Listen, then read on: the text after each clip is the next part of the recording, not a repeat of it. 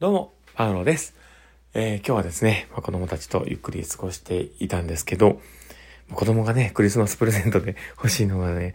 あの、年中さんの、まあ、子供ですけど、その子もスイッチが欲しいとか言い出して、うわ、どうしようっていう、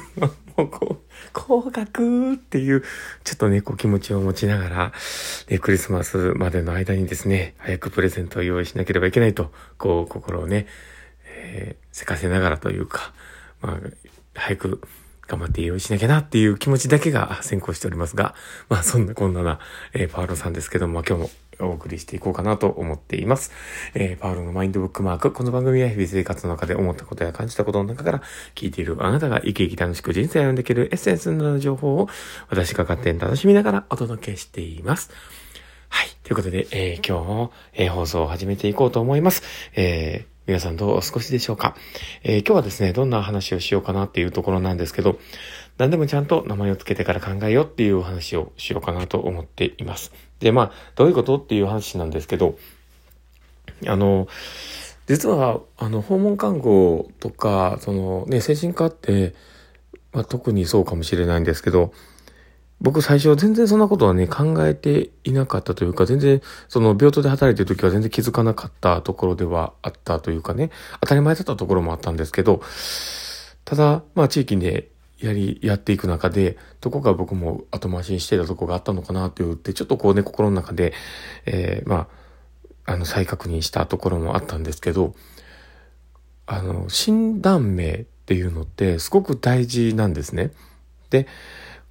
例えば、まあ、内科とかで言うので当たり前の話だと思うんですよ。だって、例えば糖尿病とか高血圧とか、ね、あの、高血圧の人に、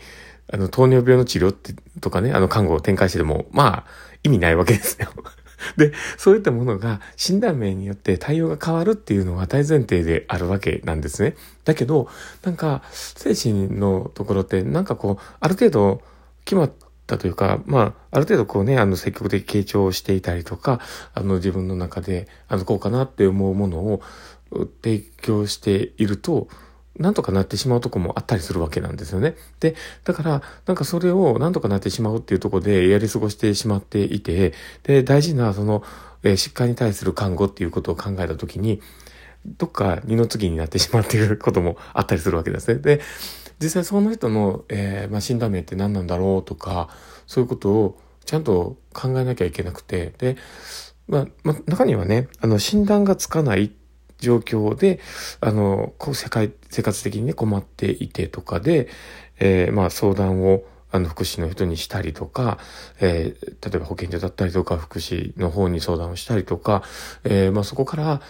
えーまあ、どうしようっていう悩む、そのね、一つの気づくきっかけになるタイミングがあったりします。で、その時に、どうやってやったらいいんですかねっていうことをね、えー言ってこられる場合もあったりします。で、ただでもその時に大事なのは、やっぱり、その診断名をつけるっていうのがすごく大事だと思うんです。で、その診断名がつくっていうことは、自分、もう多分ね、自分自身も自覚をするというか、あ、そうなんだ、こういうふうに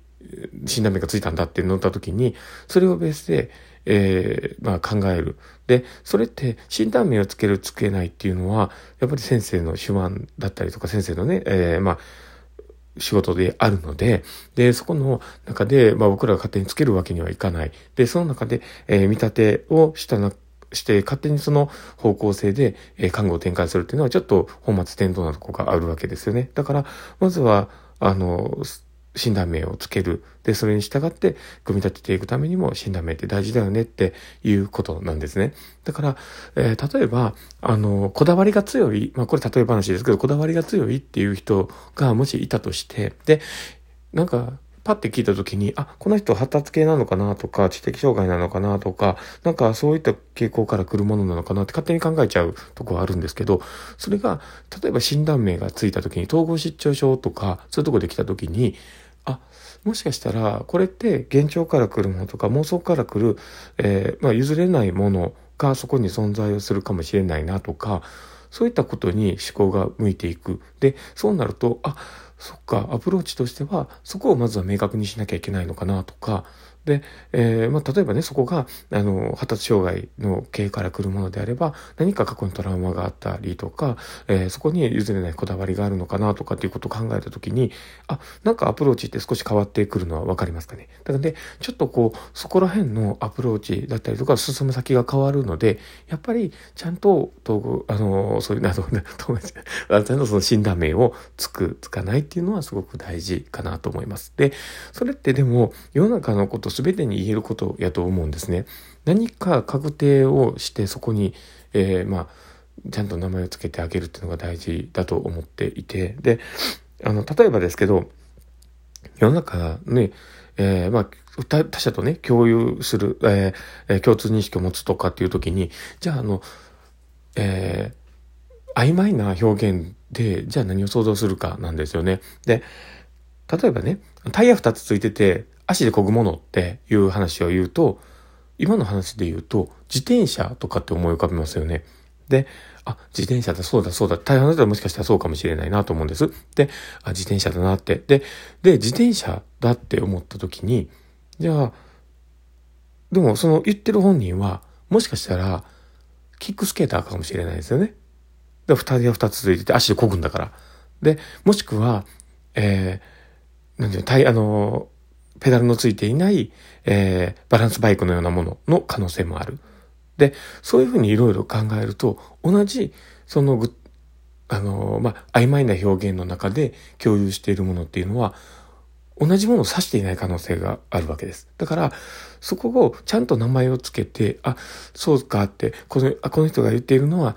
自転車なんだなとか、この人が言ってるのはキックスケーターのことなんだなっていうのがわからないと、話が絶対噛み合わないわけなんですよね。だからそういうものを見つけていくためにも、ちゃんとそこに名前を付けるっていうことをすることが、え共通認識は持ちやすいし、アプローチ自体も考えやすい。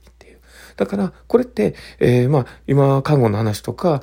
で、まあ、話はしましたけど、多分ビジネスにおいても同じことやと思うし、で、いろんな、えー、普段のね、生活の中でも同じこと、対人交流とかの中でも同じことやと思うんですよね。だから、そこにちょっと気をつけて、えー、話をして、で、指していることが何なのか、具体的でなければ、そこにちゃんと名前を付けて共有して話を進めていくっていうところも大事なのかなと思います。だから、名前を付ける。えー、ちゃんと、えー、共通した認識を持つというところでも、えー、何でもちゃんと名前を付けてから考えようねっていうことが大事かなと思ったりしています。ということで、えー、今日のお話は、えー、こういった形のね、名前を付けようっていうような話をしてみました。でもし、あの、この話がね、面白かったな、楽しかったな方がいたらですね、ぜひ、あの、フォローいただけたら嬉しいなと思ってますし、えー、もしよければですね、あの、リアクション残していただけたら嬉しいなと思ってます。え、ラジオトークであれば、あの、フェイスマークとか、あの、ハートマークとか、あの、ネギマークとか、あの、本当にいつもありがたいなと思ってます。で、もしよければ、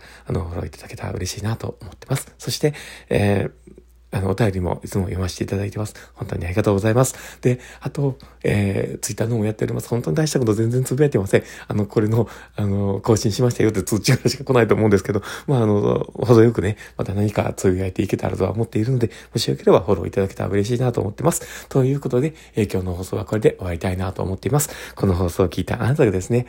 今日も明日も素敵な一日になりますようにっていうところで、ではまた